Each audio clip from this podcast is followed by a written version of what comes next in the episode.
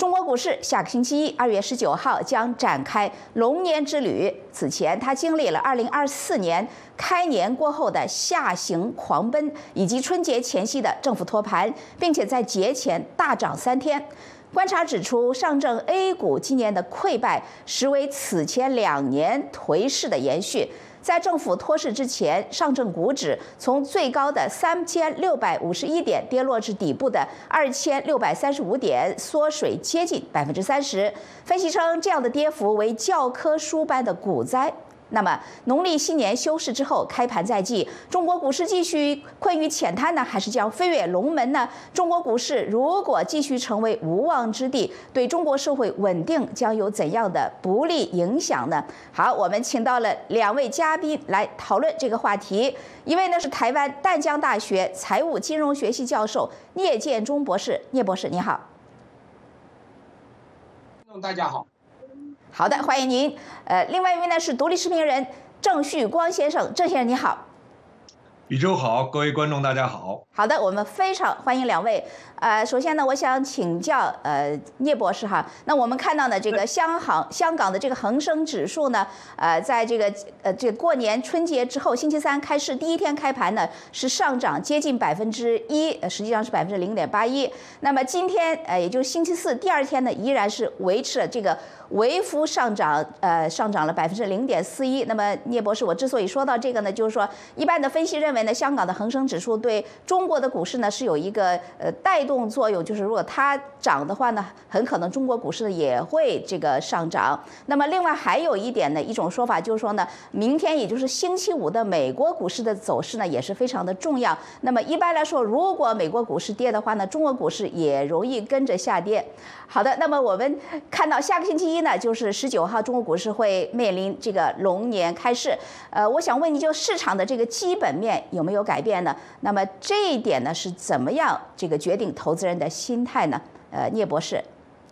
好的，呃，我相信大家都知道，这个国际的股市是联动的哈，不管是从美国的股市，当然美国它应该是一个最主要的领头羊，那美国的股市呢，它可能会带动全球的股市的一个跟进。那么再来有所谓的区域的股市的联动哈，比如您刚刚讲到的，那么我们的香港股市呢可能会呢领先这个呃我们的大陆股市的开盘之后的指数的这个走势哈。那么我们这样分析一下，在这几天呢，不管礼拜五哈，我们这个所谓的美国股市开盘如何，我非常清楚的知道这两天美国的股市呢开盘的数字是不错的。当然我本人现现在是身处在台湾，台湾呢今天呢也是年后的开盘的第一天。它一开盘之后就大涨了五百多点，这个是有点吓死人的大涨哈。那么这个涨幅非常之大。那么这个当然也是因为受到全球的这个呃，也应该以以美国的股市的带领这个啊为主要的一个呃指标了哈。那么当然，那您刚讲的香港股市在这几天也有涨，跟全球的这个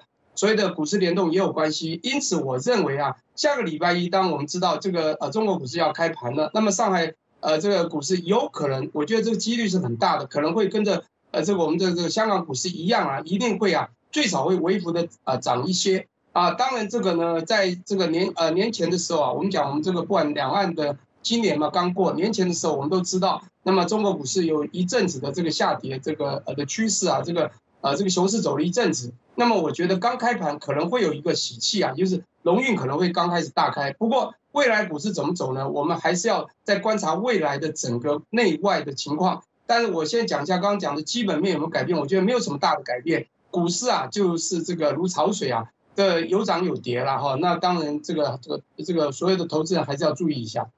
嗯，好，谢谢聂博士。那么接下来我想请问郑先生啊，那么个中国股市呢，在二月五号星期一呢是跌到了五年的新低，但是随后呢，因为政府注资刺激之下呢，是连涨了三天，到九号星期五呢开始休市。那么呃，评论人士邓玉文在给美国之音的分析文章中说了这么一段话，他说呢，中国股市在今年开年以来一路下跌，沪市 A 股在汇金公司入场托市之前呢，累计跌到达百分之九以上。并且两次击穿了二千七百点，最低呢是下探到二千六百三十五点。那么深市和这个创业板跌的是更多。那问题在于呢，今年以来的下跌呢是在去年和前年的跌势的基础上的继续。那么上两年这个沪市 A 股的下跌幅度是高达百分之十九。那么政府救市的动作呢，导致了三天的大涨，但是呢，这个是呃。这个是不是意味着从根本上改变投资人的信心，改变了五年来的轨迹呢？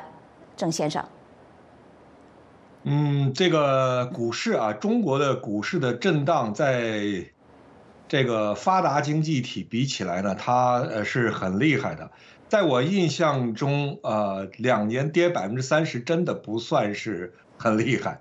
呃，如果说回想一下，大概呃我没有记错的话，二零零五年的跌幅是一半儿，啊，二零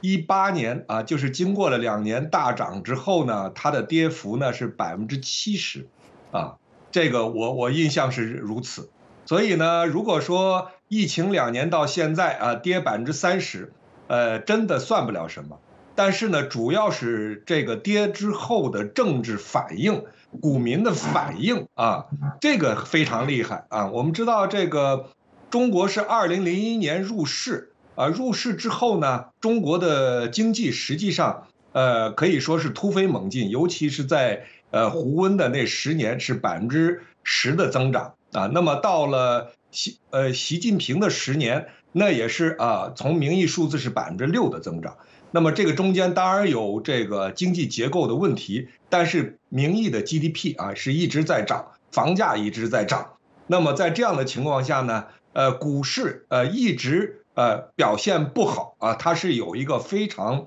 特定的原因的。那么呃，因为主要的经济面还可以，那在这样的一个情况下，人们的愤怒啊就不像啊这次所谓的长颈鹿事件一样啊，大家都跑到美国使馆的。微博下啊，成了一个哭墙的现象，控诉啊习近平的一个状况。那么我们也看到，在二月五号的时候呢，呃呃，胡锡进也说自己选错了。我记得他在一月三十一号还说相信政府啊。那么在二月五号啊，认为自己不行。呃，那么这是最危急的时候呢，我们也看到啊，习近平啊亲自出手。啊，那么根据路透社报的，根据这个彭博社的消息呢，呃，他是亲自啊，听取这个汇报，那听取这个呃证监会的汇报，而且换了人，换了一个吴清啊，号称是券商屠夫啊。我们看到传闻呢，说有八百家啊待上市的公司呢，现在他们的资料被冻结，要审查审查他们的这个财务资料是否呃这个有有弄虚作假。他们的保荐商啊，他们的会计师事务所，呃，所以呢，呃，从这个情况上来看呢，包括这个《华尔街日报》的一个报道啊，他们认为中国的股市啊可能有低估的现象，因为从资金面上来看，去年抽离的资金啊有百分之四十，而今年啊计划抽离的大概就是百分之呃百分之五吧，还百分之几百分之六，好像。呃，就是已经呃，这个颓势已经呃，资金面上已经降下来。另外一个呢，我们看到国家队啊，汇金啊是跑步入市，而且证监会啊直接肯定啊，说这个中国的股市的这个估值啊已经是历史低点。呃，这就是等于号召大家买股票的这么一个情况，有三天的大跌。那么刚才呢，呃，您您二位也通报了港股的这个情况，还有。呃，台湾的股票还有美国的股市，我看了一下呢，港股的连续两天的涨幅呢，实际上涨幅更大的是恒生科技股啊，恒生科技呢，呃，十四号是涨了百分之二点几，十五号呢是涨了百分之八啊，那这个也符合整个呃美国呃科技股的。呃，这个表现啊非常优异，就是所谓的 AI 概念股，AI 概念股，NVIDIA 已经成为第三大市值，仅次于呃微软和苹果。那么从这个情况上来看呢，啊，尤其是消息面上，还有这个 OpenAI 的这个创始人啊，号称要筹集七万亿投资芯片产业。那么显然 AI 在一个呃推动一个空前的大泡沫啊，在这个时期呢，中国的这个 AI 的。呃，就是人工智能的这种合作和美国啊也在进行之中啊。那么从这个角度来看呢，我觉得呃节后的中国的科技股。因为前面是深跌嘛，在习近平时期，呃，打压这种平台经济啊，各呃这样的一个情况。那现在呢，似乎中美之间啊有一个缓和，有一个缓和的话，再加上呃节前的救市的行为，换了证监会的主任，呃，这个主席呃又鼓动中长期资金入市，那我觉得在短期内大概可以呃。看好啊，短期内好，谢谢郑先生。那么，呃，聂博士，我想问你，刚才郑先生也谈到，他说呢，呃，其实呢，中国经济的这个基本面还可以。那我想问问你，而且还提到，就是二零零八年和二零一五年同样的发生了，当时这个股灾呢，现在的基本面不可以啊。呃，不可以啊！您说的是不可以。好的，就是十年来的一个状况。好的，那么就是刚才呃，就是也谈到，就二零零八年和二零二零一五年也发生过这个股灾，而且跌幅呢是更深，当局也救了市。但是这次的这个股民这个反应为什么是前所未有的激烈？这股民到底对什么不满意呢？呃，聂博士。好的，我把答案告诉各位哈。这个其实啊，您刚讲到两次，两千零八年，那个是在两千零七年的时候。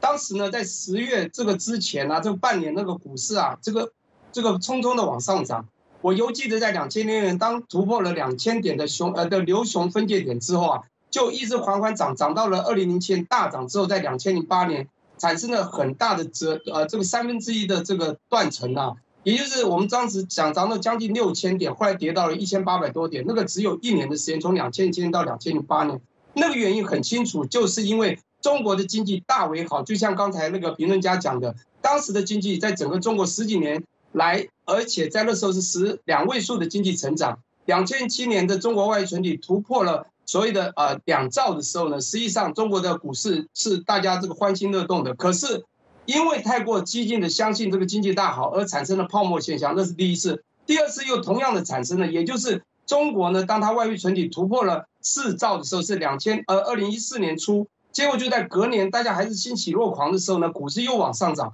又冲到了当两千零八年的一个非常高的高点，也就是又是到将近所谓的六千点，那个时候最高点是在五千一百七十八。好，那不管怎么说呢，这二零一五年的这个六月啊月中，可是没有想到呢，很快又马上又跌跌折又折腰了，折半了。我的意思说，这两次都非常明显，是因为景气相当好，中国的外存率也高，经济一直在两位数经济成长之下。中国人信心蓬勃啊，也因此产生了泡沫现象。那两次呢跌都是泡沫，大家都知道经济还是好的，但是呢股市呢，因为我们被我们冲高是我们自己人造成的。这一次不太一样哦，这次非常明显的是因为国际产生了三只黑天鹅，其中有两只啊非常重的影响到了中国，也就是啊第一个就是美中贸易战，当美中贸易战从外围打到让外。后来的外循环水打不进去，内循环也没有办法用外循环的水打进内循环的时候，整个中国的经济就自爱难行了。第二个呢，黑天鹅就是我们的 COVID-19。COVID-19 呢，虽然在二零二二年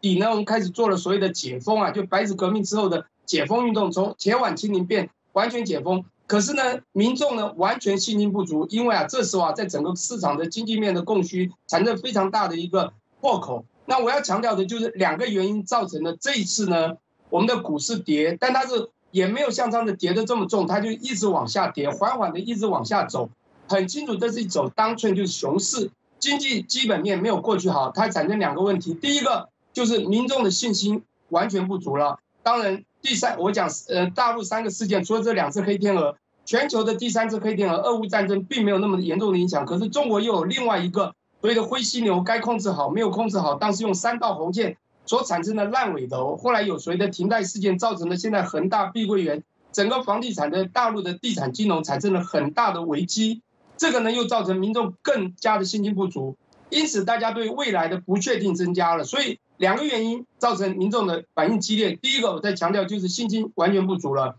那么也不太消费了。第二个原因很明显就是俺设问题，这是我们经济学。财务学里面所强调的一个风险指标就是不确定性，因为美国对中国到底科技还要打多深，以及啊，中国在所谓的铁腕清零改成完全解封之后，还能够让它呃能够顺利走多久，这个所以在整个基本面看起来不太好，但中国的政府政策又一直想要加码这个益住，不管降息降准等等，都还看不到未来的前景时候的不确定性，造成了这一次啊的情况就不太过去，呃，跟过去一样，即便没有过去跌到这么惨，就是三分之一以及二分之一，就是两千零八年还有二零一五年，但这一次呢，因为它虽然缓降，但是不确定性增高了，信心降低了，不足了，这两个就是主要。没有那么激呃比较激烈的原因。嗯，主要是谢谢聂博士，主要是老百姓感到前途未卜哈。那么经过您的分析呢，让我看到就是中国的这个股市和它的经济的整个前景，可以说是处在一场这个呃各种因素组成的这个完美风暴的这个风暴眼中。好，接下来郑先生，我想问您，就是我们来回到投资人的这个处境啊，我们也都知道，这个中国人投资呢，它的这个渠道是非常的狭窄，主要呢就是楼市和股市。那么现在已经这个楼市这条腿已经折了，那。股市也是折了，那么这个呢，对投资人来说意味着什么呢？郑先生，嗯，呃，因为在中国的这个投资回报率是持续下降的啊，这个和中国的股市成长是一个因果关系，因果关就是中国的经济成长，呃，成长本身就会导致呃，在这个中国地区的这个投资回报率的下降。那么，在过去的十呃这个十几年吧，基本上做呃做这个房市啊，这投资房市基本上是顺风车啊。我听说很多人的呃这个呃丈夫去创业啊都赔了钱，但是呢太太呢买房却挣了钱啊。那么。呃，而实际上呢，从这种风险性上来讲，那从单纯的这个结构看，买房的这个杠杆要大得多哈啊！你像这个首付百分之二十，这就是五倍的杠杆，一般很少啊，除了职业的投机客，很少在股市上做融资融券的啊。呃，有多少钱买多少股，但是呢，呃，这个呃似乎不能给他们一个很好的回报。一个方面呢来讲呢，因为股市的这个投资实际上是要求比较高，表面看门槛很低，开个账户就可以买。但是呢，你要求你要做一个合格的投资者，你需要读得懂财务报表，你需要了解这个行业啊行业的这个竞争状况，你需要了解这个市场。那么从这个三个点来讲，应该说百分之九十五以上的散户就被淘汰掉了啊。那么中国的这个股市一个很不很不好的一个状况，就是说股散户占大头啊，两亿啊两亿的这个股民啊，还有大概六亿的基民是吧？两亿的股民，那么股民的数量还是很大啊。那么这也说明了一个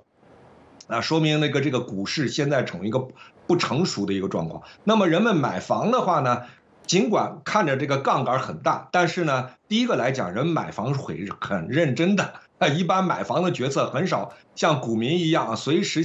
像键键盘侠一样下单卖单买单，那么一个很容易进入一个投机的一个操作。而买房呢，还是比较慎重。但是呢，另外一个呃原因呢，就是呃这个中国的股市的这种。呃，投机性还有它的这种不成熟，有大量的把股市呃作为一个呃所谓的洗钱的地方，或者说呃呃，从我们从客观的说，中立的说法，就是对投资者并不是很友好。啊，不是很友好的一个市场啊，是这么一个情况。嗯，谢谢郑先生。那么事实上呢，就是讲到这个股市投资呢，股股这个股票呢是五块钱一股，然后呢，呃，房子呢，就是说不管怎么着，你倒是最不济呢，你还是有个房子所存在哈。那么我们来问，那不是这个概念，不是这个概念。房子实际上，因为它杠杆很厉害，如果说你跌了百分之二十，你就没房子了，没房子你还欠贷款，啊。对对，它它的这个这个赔率是大，它的风潜在风险是非常大的，只不过你幸运啊，搭在了一个。呃，这个房房地产大牛的这么一个呃历史的火车上而已。嗯哼，那就是我我是讲，就是因为这个股市你随便就可以进去，你买房子我没有攒够这个首付呢，我还是不能够进去。所以在这种情况下呢，这个散户呢是呃纷纷的入场呢。我呃看到有分析说呢，中国的这个散户其实百分之九十是赔钱的。那么你也说了，这个股市的不成熟，那么种种这个因素呢，导致这个散户其实是呃非常难以生存。而且呢，呃西方的这个金融教育说的是你。要拿钱去炒股，必须是你的闲钱，这个钱不会影响到你的生活。但是在中国呢，完全不是这么一回事，大家都想着去投机，呃，这个把它当做一个赌博的生意来做哈。那么呃，聂博士，我想问你，就是股市呢，呃，是反映经济的整体的状况。那么关于中国经济状况目前有哪些问题呢？呃，国际独立研究公司荣鼎集团呢，在这个月初的时候刊载了一篇分析文章，它的标题呢是《北京的沉默震耳欲聋》，呃，这个相当幽默的一个一个标题哈。那他提出呢，这个经济问题是在哪里？比方说，包括您刚才也谈到一些，对不起，就是烂尾楼、地方政府债务和地方的财政能力、家庭消费、资产管理公司和坏账管理，以及资本外流和汇率管理。这几个原因，那么这个文章说呢，这些显而易见的经济问题呢，北京政府没有致力于拿出具体的方案来解决。那么这一点您怎么看？这不是不是北京根本拿不出方案呢？那么这些问题的存在加上政府貌似解决不了，那么是不是让投资者的不信任感雪上加霜呢？聂博士。这个问题啊，要解释起来会讲得非常久。基本上呢，我在台湾有一些演讲提到类似这样的问题。其实啊，我如果用五个三来讲，会讲不完。第一个，我刚讲到了，我讲快一点，就是三个所谓的黑天鹅，大家都知道。但这个也是联动的啊，这五个三。第一个黑天鹅，我们都知道，就是所谓的美洲贸易战，从二零一八年三月二十二号所用三零一法案所打出的。美洲贸易战，但它的贸易战的背后就是科技战。我们都知道，这个科技战是一个值的问题，不是量的问题，不像真正的贸易战，所以它会打得非常源远流长，因此它会一直延续下去，而会影重伤到中国的经济。那当然，这个就是呃怎么来的呢？就是三只灰犀牛产生的。灰犀牛的第一只灰犀牛就是中国，当时在中国制造二零二五，就是 China China 这个 Creation Twenty Twenty Five 这个文本里面呢，加上所谓的厉害了我的国，告诉了全世界，我们的科技将要第一。中美国就打出了这一枪，所以三只灰犀牛看得到它，你却没有打它，这样的状况就影响到了美国对中国的一个所谓的贸易战。那这就是我叫做成长高调了哈。第二个呢，我觉得就是动态清零，就是 COVID-19 呢是一只灰黑黑天鹅，但是呢你用的动态清零的，你用的过之了，这时候呢我们讲不管是减费减税。让中国的这个财政呢不断的开销，而你的收入又减少，在这个支出增加、收入减少之下，产生它很大的这个财务破口，甚至啊债务也不断的这攀升。这是第二个，也就是灰犀牛动态清零，这是灰犀牛看得到你不该做你做了，但这个呢是因为 COVID-19 这只黑天鹅产生的。第三个，我觉得最重要，就刚刚就提到，就是啊，当在二零二零所定出的这个习近平讲的说，房子是用来住的，不是用来炒的嘛？这句话我想大家都耳熟能详。那就产生了三道红线或三条红线，这三条红线的确非常严重，打压中国非常急望一时的所谓的房地产。中国的地产金融是非常重要的，因为中国的买房子是没有地，因此呢，地产金融是中国最大的税收来源之一。那么，因此中国从这个枪杆子金融的第一波、第二波的所谓城乡互助金融，到所谓的地产金融，却因为地产这个金融，因为三道红线，使得很多大的建商，我刚刚讲到，不管是恒大事件哈。或者碧桂园后来都在因为债务问题等等啊，就是还债的问题出现了一段一段的破口。比如恒大在去年七月就在美国申请破产，这个他当时破产保护不是破产清算。到了今年一月二十九号的香港呢，又给他做了所谓的哇不得了，就是所谓的清算，真正的清算动作。当然这只止于香港了，还不至于完全影响到中国。不过我要强调，就是这样的一个地产金融又是另外一支很重要的所谓的灰犀牛，就是你该挡没有挡到。那我再用很短时间讲一下，中国还有刚刚讲的三个事件，我刚讲到美中贸易战这个，我讲这冲击啊，还有呃这个这个东亚经济冲击，以及这个房市的冲击之外，还有结构的三个隐忧。刚你有提到了，那有个隐忧是长期的，叫人口的随着高龄化、老龄化的问题，这是非常严重。那么当人口红利不在，大家开始信心就已经减弱，买房子的人量也减少。第二个呢，今年的失业从去年中开始呢，青年就业啊开始有所谓躺平文化等等的一些。很多年轻人思维变了，也就是青年的呃就业率已经非常减少，失业率的两倍以上到了二十多趴。这样一个年轻人在二十岁左右的年轻人失业，造成中国的所谓的呃所谓的这个劳动力也下滑了，那当然薪金就更为减少。第三个呢，还有一个很重要原因就是你刚刚讲到政府债务不止啊，还有家庭债务双双提升。那么当这样的提升，就让大家觉得这个。呃，我们的金融的流通就减少了，那当然造成所有的民众信心也消减少，那我们的投资动能也就下降了。所以呢，我刚才强调这等等的东西，造成中国这个经济也受到影响，股市受到影响。到啊，对不起，房市受到影响，股市呃经济和房市都受到影响，当然就冲击到股市。最后，当然从最宏观的角度来讲啊，我觉得中国在这几年来的确啊，跟过去这前十年来讲，内需就非常的不振了哈。那么我相信，二零一三年呢，在这 APEC 会议的时候，习近平曾经有讲过，那时候发现那是十年前说中国产生的所谓的需求过过剩产这个呃呃需求下滑产能过剩的问题。这个需求下滑产能过程延烧了十年之后，现在的所谓的需求不振已经非常的明显。那还有一个很重要，就是因为美中贸易战产生了很多的产业外移。我跟各位报告，因为我在台湾是很多家公司的上市的公司的独立董事。我们每一家公司都已经到泰国，有另外一家到越南去设厂了。为什么呢？过去呢是 A 选，就是东南亚国家十加一，因为中国在 WTO 之后经济蓬勃发展，所以十个加中国就会有很大的一个经济体。可现在相反的叫做 China Plus One，就是在中国的产业所有都要到别的地方去找了，不管是两个规格或完全撤离，这个所谓的产业移转非常之重要，对中国的经济的确很大打伤。第三个东西就是最近的出口衰退。当然，这个跟我刚刚讲的美洲贸易战以及这外循环的水打不进去有关，所以我觉得这整整的东西啊，不只是刚才你讲到那个呃某某这个讯息啊，这个报道所讲出的氛围，再分析下去，这些都是问题。好，那最后我要讲一个，因为我们时间有限，我很简快的讲一个答案，就是中国有没有办法救它？我认为是有希望的，因为我对中国是有信心的。那因为什么呢？我觉得中国它比较呃，从某个角它不太民主。他比较属于独权，但独权的人呢，他只要执政者呢，他不管他自己有没有为自己利益，但是他执政者只要想为国家好，他可以比较所谓的集团策略、集团这种动作，他可以要求，比如在金融面要求我们的关谷银行的全部的降准降息等等的，他有非常多的筹码可做。也就是啊，中国呢，假设要去追一个女孩子，他可能会说啊，我送你一个表，送你一个大餐吃，好不好？结果这个女孩子还是不要他，可过一阵子都，哎，你还不喜欢，我就送你一个房子，送你一个车子。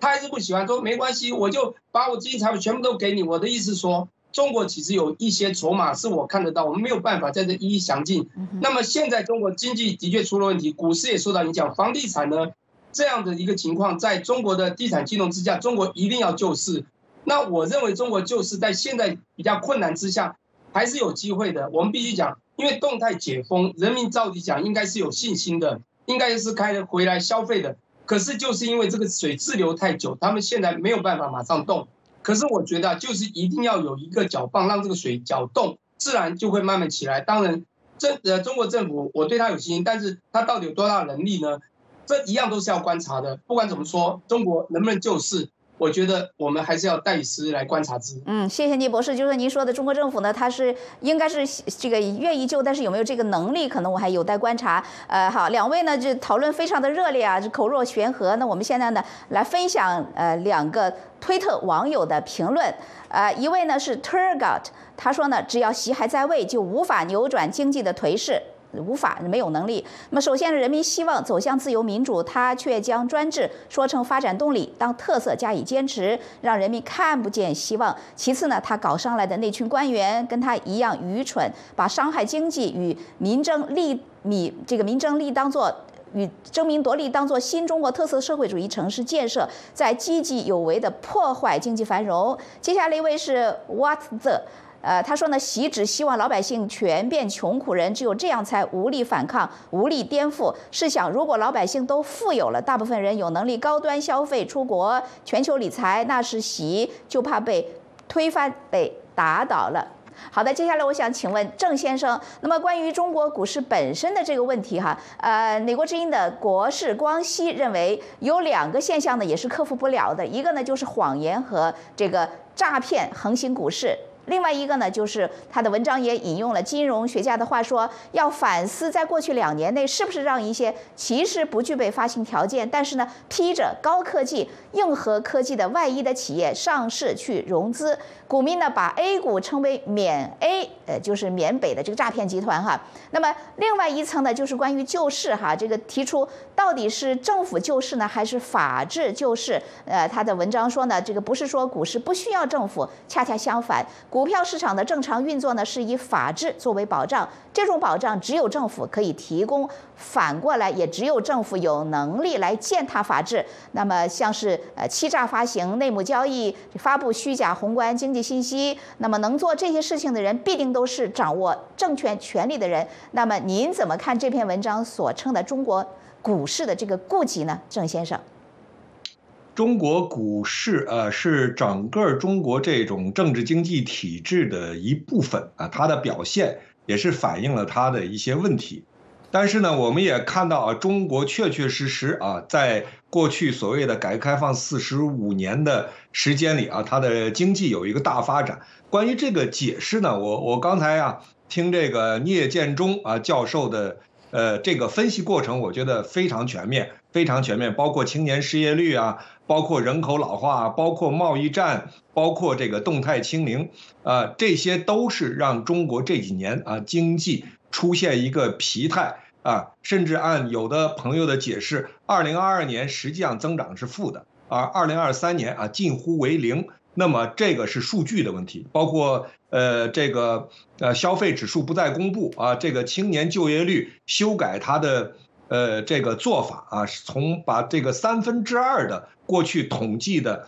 在校的青年啊，直接排除在统计之外。在这样的一个情况下，青年失业率呃从百分之二十一啊降到百分之十四，实际上在搞一些数字游戏。那么从这个角度来看，我们看到经济部门实际上啊是撑不下去了。就统计统计局来讲，呃，他只他有五个月没有公布。青年失业率就是他实在编不下去了，实在编不下去了。最后呢，呃，在一月份他是用了呃改变这个定义的办法啊，剔除了三分之二的十六到二十四岁的青年啊。那么另外一个呢，我们看到进出口的这个数据呢，实际上按照这个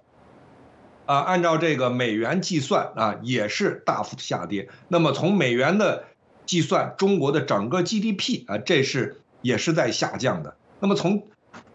这我们就要理解一个事情，就是中国的股市有没有晴雨表的作用？我觉得呢，呃，我们经济上的好或者坏，呃，这是可以做独立分析的。但是中国的这个股市在相当程度上，它的晴雨表作用是不够的。它更重要的是一个政策市。或者说是一个资金面的一个城市，呃，我们看到一个中国的这个证券专家刘继鹏啊，另呃他是证券法的呃小组起草人之一啊，他说这个刘士余之前的一位证监会的主席，他说刘士余呢不喜欢股市高，啊，所以呢三千二百点的时候就要往下打，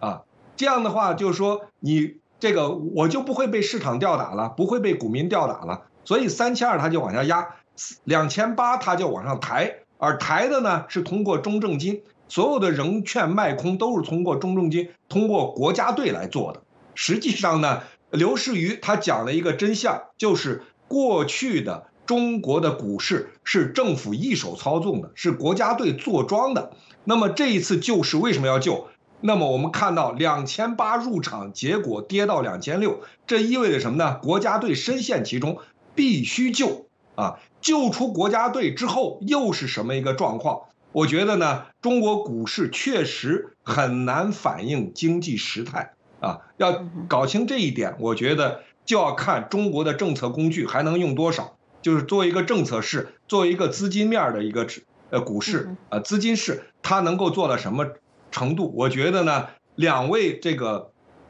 这个观众的评价，我是完全不反对。完全不反对，只要习近平在位，中国经济好不了，那么股市会不会好？我我觉得，啊，咱们要用另外一套逻辑来看。嗯，好，总而言之呢，就是说，呃。它股市呢，在中国政府这个眼里，它也只是一个政治的这个工具哈。好，那么由于时间的关系，最后呢，我请问聂教授最后一个问题，就是呢，这个消费呢是国民经济的一大板块。那么《纽约时报》上个星期五报道说呢，呃，中国的这个通缩有警报，它的标题是这样：中国通缩警报，那个居民消费价格创十四年来最大跌幅。那么他说呢，中国上个月的居民消费价格创下二零零九年全球金融危机以来的最大这个降幅，这是消费疲软以及工厂和农场产出过剩。迫使企业提供折扣的最新迹象。那么，怎么把这句话翻译成普通老百姓能够听懂的大白话，让他们明白到底遇到了什么情况呢？请简短。